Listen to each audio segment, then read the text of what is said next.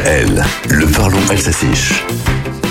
Bouchard Pinontre, récemment, et cette saison, je vous ai parlé de beignets de carnaval, Foss Nordskierla. Je vous emmène de nouveau en cuisine ce matin, car Philippe Etchebest, Tarpariam Tashtarnakor, le célèbre chef étoilé, a encore fait parler de lui et fâché bon nombre de Lorrains avec sa recette vidéo de la quiche lorraine, der Lothringer Spack Cuera.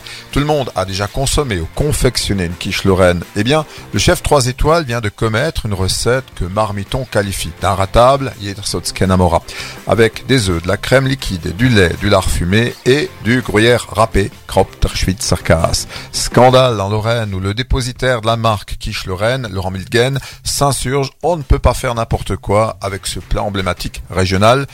Bon, nous trouvons bien des tartes flambées, flammacuera, avec des noix de Saint-Jacques, des crevettes, des bananes, und was weiß er noch.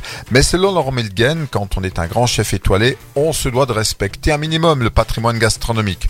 On se souvient déjà de la quiche au thon de Cyril Lignac, qui avait également fait parler d'elle.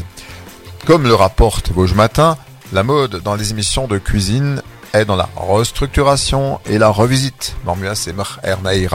Philippe Etchebest savait qu'il allait titiller les puristes avec son gruyère.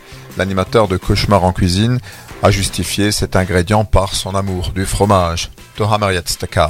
Maintenant, si bon vous semble d'ajouter du gruyère, vous appellerez ça une tarte salée ou une quiche d'inspiration salée.